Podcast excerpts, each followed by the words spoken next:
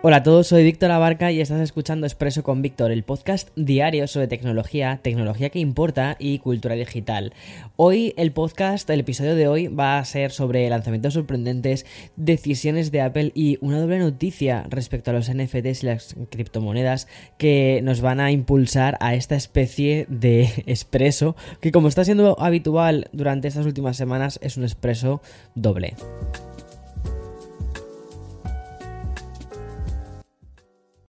This episode is brought to you by Shopify. Forget the frustration of picking commerce platforms when you switch your business to Shopify, the global commerce platform that supercharges your selling wherever you sell. With Shopify, you'll harness the same intuitive features, trusted apps, and powerful analytics used by the world's leading brands. Sign up today for your $1 per month trial period at shopify.com slash tech, all lowercase. That's shopify.com slash tech. Hoy me apetece comenzar el expreso con un lanzamiento que me parece bastante sorprendente, sobre todo porque, bueno, por el diseño y por un montón de cosas más. Luego te voy a ir contando un poco más, ¿vale? Me estoy refiriendo a los nuevos auriculares que ha sacado Dyson. Ya sabes, la compañía que hasta hace nada hacía aspiradoras. Bueno, pues también hacen más cosas. Bueno, hacen aspiradoras, hacen eh, también secadores de pelo, hacen un montón de cosas. Bueno, pues la, la compañía nos ha dejado un poquito sin aliento con su último producto. Se trata de Sound. Zone, ¿vale? Como el disco de, Britney Spears, como el tercer disco de Britney. Bueno, unos auriculares con conectividad Bluetooth y además cancelación de ruido. Hasta aquí parece que todo va normal, ¿no? Más o menos, ¿vale? Pero ¿qué pasa si te digo que, que Dyson ha incorporado una especie de visor facial con tecnología de purificación de aire en estos nuevos auriculares? Para aquí es cuando te quedas como yo me he quedado, casi como, pero espera, voy a volver a leer esto dos veces porque es que si no, no me entero. Bueno, pues la imagen promocional es bastante magnética. Es muy futurista, muy sacada casi de Black Mirror, más o sea, me alegro que sea más de Black Mirror que del Bane de Batman, algo que la verdad agradezco, porque si no, yo creo que esos auriculares no se los pondría ya ni Dios. Bueno, y lo mejor para Dyson es que no he necesitado especificar ni el precio ni las prestaciones de, de estos auriculares Bluetooth para generar bastante, no voy a decir controversia, pero sí para generar bastante ruido. Y si el modelo no fuese ya sorprendente, aún más curioso nos resulta que estos Sound no son ningún tipo de respuesta a la pandemia. Según informan desde Dyson, los auriculares fueron concebidos hace más de 6 años, justo el tiempo que han estado diseñándose, perfilando y fabricando estos auriculares. Y respecto a cómo funciona el purificador de aire, su tecnología de filtración de aire lo aspira a través de cada auricular, ¿vale? A través de las orejitas, usando dos compresores en miniatura. El aire filtrado se va canalizando a través de la visera y ya sin ningún tipo de partícula nociva para, para el usuario, eso es lo que respiras. Y es que, según Dyson, Sound puede filtrar hasta el 99% de la contaminación por partículas. Por cierto, tendremos que esperar hasta otoño para poder verlos en el mercado. O sea, yo ahora mismo me estoy imaginando, esos auriculares son con, la, con las nuevas gafas estas de Valenciaga y bueno, los, últimos que la que ha lanzado eh, Valenciaga y ya sé que pareces que vienes de Marte. O sea, Punto. Y mm, vamos a hablar ahora un poquito de Apple. Y es que los de Cupertino habrían tomado la siguiente decisión respecto a los iPhones reportados como perdidos. Y es la de no repararlos. Según informa desde Mac Rumors, siempre con información muy inside de Apple, ni las tiendas de Apple ni los proveedores autorizados van a poder reparar los teléfonos de la compañía si se encuentran reportados como perdidos a través del registro de dispositivos de la GSMA. Eso tiene sentido después te digo por qué. La orden establecida desde la dirección de Apple no arroja ningún tipo de dudas o asteriscos. Es decir, se va a negar a la reparación si un técnico de Apple ve un mensaje en sus sistemas internos de que son los Mobile Genius o el GSX que indica que el dispositivo ha sido reportado como perdido. Tampoco lo hará si el cliente no puede deshabilitar la función de Find My iPhone. Esto me parece que es totalmente lógico porque mira, te roban el teléfono, tú lo pones como, como oye, que me han robado el teléfono. No puedes decir me han robado el teléfono, te pones el teléfono como perdido. E incluso hasta puedes poner hasta un, hasta un eh, mensajito en la pantalla. Entonces, ese teléfono cuando se vuelve a conectar a una red wifi eh, o, lo que sea, se vuelve a conectar a una red, si te la han quitado incluso con la tarjeta eh, GSM, ¿no? Aunque lo que suelen hacer es directamente apagar el teléfono, eh, pues no van a poder repararlo, lo cual me parece genial. Yo la verdad es que aluciné, hace, hace cosa de unos meses le robaron el iPhone a mi padre, iba en el, iba el autobús, el hombre, iba con mi madre, iban a ir a la playa y de repente llegó un, un señor y se lo quitó de las manos y salió del autobús corriendo. Mi padre se quedó, por lo visto, con una cara, me dijo, hijo de madre se quedó con una cara de decir, ¿qué, ha pasado? O sea, ¿qué ha pasado? No me he enterado absolutamente de nada. Y, mm, y, se llevó un disgusto en plan de qué hacemos ahora, que no sé qué, que ahí están mis contactos, que ahí están mis cosas, tal. Y dije, bueno, papá, primero, tranquilo, sea, tranquilo, tienes un, tienes un freak en casa, o sea, que tú no te preocupes. Vamos a recuperar todos los datos que, tenías anteriormente.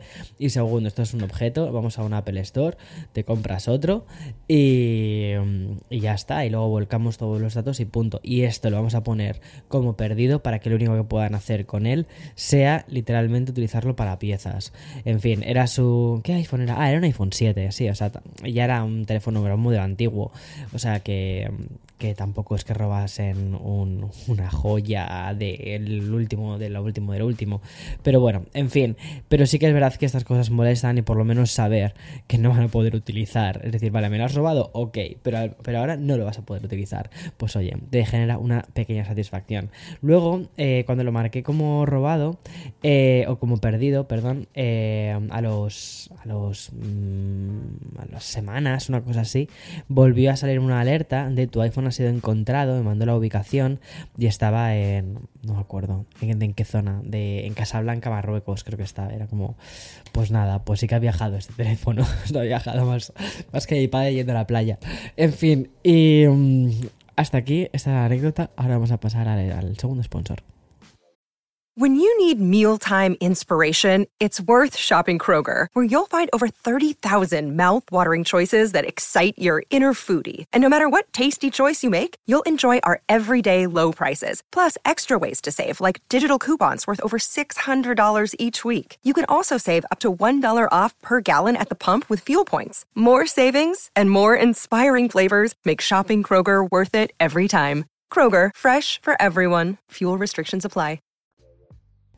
Bueno, no es algo de Apple y aunque quizás no hayamos, eh, no, seamos muy fanáticos del béisbol ni por este lado del micrófono yo ya te digo que no y quizás por tu lado tampoco seas tampoco muy fanático del béisbol, pero creo que sí que es importante comentar que ya tenemos fecha para el primer Friday Night Baseball de Apple. Recuerda que eso fue una cosa que anunciaron hace ya un tiempo, que dijeron que iban a meter dentro de, hace ya un tiempo, no, a principios de este mes, o sea, es que el 8 de marzo lo anunciaron, lo que pasa que ya como han pasado tantísimas cosas entre medias, pues parecía que fue el año pasado, pero eh, básicamente en el servicio de Apple TV Plus lo que van a hacer es meter también partidos de béisbol todos los viernes. Creo que son dos partidos. Em, como te decía antes, esto lo anunció Tim Cook el 8 de marzo durante la keynote. Y em, básicamente es que han llegado a un acuerdo con la Liga de Béisbol de los Estados Unidos, que es un hecho histórico que supondría la retransmisión de dos partidos de manera exclusiva. Eso sí, este hecho solo lo van a disfrutar los usuarios de Apple TV que sean residentes en Estados Unidos, Canadá, Australia, Brasil, Japón, México, Puerto Rico, Corea del Sur y Reino Unido. España se queda fuera de todo esto y otros tantos países de Latinoamérica también. Bueno, pues ¿cuándo va a ocurrir esto? El próximo 8 de abril, justo un mes después de cuando se anunció. La llegada del béisbol a Apple TV es un capítulo más en la evolución del streaming. Una vez que la plataforma se ha multiplicado, consiguiendo entre todas la, entre todas práctica totalidad del contenido audiovisual, el siguiente paso ha sido abrirse a una programación algo más tradicional. De hecho, ¿no te parece curioso que también YouTube está yendo hacia ahí? Está comprando series de televisión antiguas para ponerlo dentro de su servicio. Es que me parece todo muy curioso, ¿no? Como al final las, los, los nuevos medios y estas nuevas teles de streaming, estas nuevas cadenas de streaming, al final funcionan como eso, funcionan como cadenas de tele. Entonces dices, ahora pongo la HBO como si pusieses la 3, ¿no? Antena 3. Ahora pongo eh, Netflix como si supusieses, por ejemplo, Tele5. Eh, todo se está, se está yendo hacia, hacia, hacia estas, mm, gigantes del streaming. Y Y de hecho, de ahí lo de que Apple y el deporte eh, haya terminado consolidándose. De todos modos, aquí en Estados Unidos también está Amazon Prime con, creo que es con la Liga del Fútbol Americano. No tengo mucha idea, ¿vale? Porque a mí estas cosas es que no me interesan absolutamente nada. O sea, solo me interesa saber dónde ponen RuPaul y ya está. Y mm, galas también como la de los Oscar podrían llegar a ser emitidas por Disney Plus, que esto es otra cosa que también me interesa bastante. Eh, esto, esto va cogiendo fuerza. Y ya para finalizar el expreso de hoy, abrimos un pequeño bloque temático sobre los NFTs.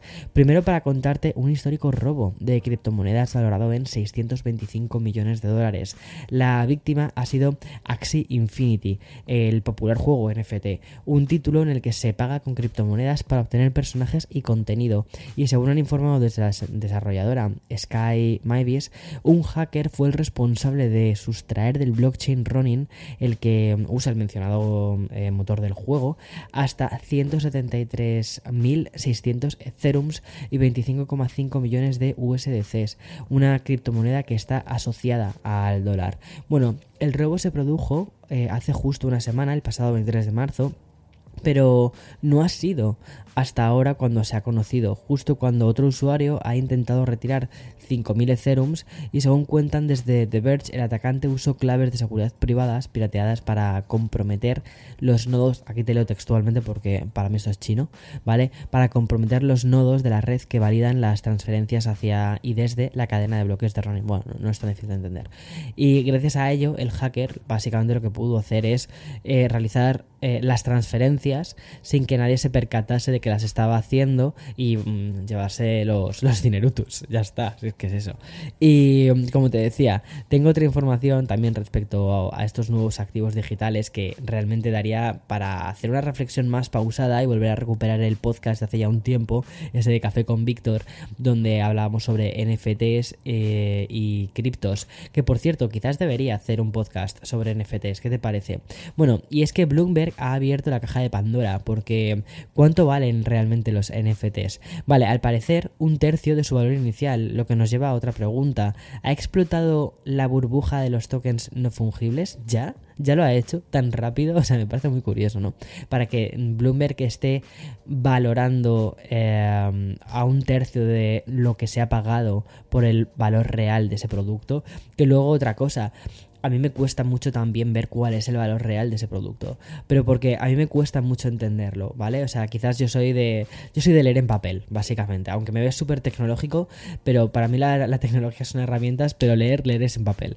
Bueno, como te decía, al final ha sido el prestigioso medio Bloomberg quien se ha hecho eco de un informe emitido por Nansen, la compañía especializada en el estudio y análisis de la tecnología blockchain que además, o sea, eh, han elaborado un informe cuyo principal titular es el siguiente.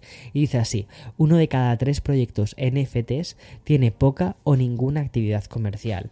Para este estudio, Nansen analizó alrededor de 8.400 colecciones compuestas por 19,3 millones de NFTs individuales en esta cadena de bloques de Ethereum.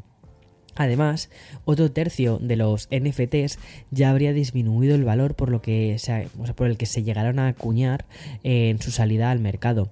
Para acabar, el informe también concluye que las ventas generales de los NFTs han descendido en los últimos meses. Concretamente, durante el mes de marzo ha bajado un 40% con respecto al mes anterior. Y según OpenSea, que es la plataforma más importante de estos tokens no fungibles, en los últimos 30 días han reportado un 67% del descenso de las transacciones Parece que esta burbuja de los NFTs ha explotado antes incluso de haberse convertido en un objeto pop. En fin, me parece todo muy curioso cómo todas estas tendencias van, vienen y cuando la gente no las termina de entender mm, se van. Pero no sé si recuerdas hace un tiempo, que esto me parece muy interesante también, eh, te estoy diciendo así de memoria, hace un tiempo te conté una noticia y es que habían hecho un análisis independiente en Londres y habían preguntado a a, que, creo que fueran personas de unos 20, 27 mm, años, era el target aproximadamente, sobre si conocían, básicamente era, ¿conoces lo que son los NFTs? Y la gran mayoría de personas, que fue el, o sea, casi el 90%, dijeron que no sabían de qué estaban hablando, que no sabían lo que era esto de los NFTs. Entonces me parece muy curioso, porque si este producto digital eh, que va destinado justo a este target no es entendido por ese target, entonces hay un pequeño problema con ese producto digital. En fin, me parece muy curioso, creo que esto da para un capítulo sobre NFTs en, en Café con Víctor, algo mucho más pausado. Voy a ver cómo lo puedo hacer, incluso quizás sería interesante hacer una entrevista a alguno de los actores principales de este de los mercados NFTs y cuando esté listo, como hago siempre, público y ya está. Eh, al final, Café con Víctor no lo estoy dando tanta continuidad como me gustaría, aún así sigue ahí, ¿vale? La idea no es que desaparezca, sino la idea es actualizarlo cuando merezca la pena actualizarlo. En fin, muchísimas gracias por escucharme. Eh, espero que hayas tenido, espero que tengas, espero que hayas tenido, o sea, cómo empezar el día, Víctor. espero que tengas un feliz 30 de marzo eh, del 2022 o de leyendo la noticia del principio casi más bien del, del 2052 y um, nada que tengas eso um, disfruta del sol y ya está y sí que hayas disfrutado del mes que la verdad es que marzo ha sido marzo ha sido exhausting o sea no puedo más con mi vida. Chao chao chao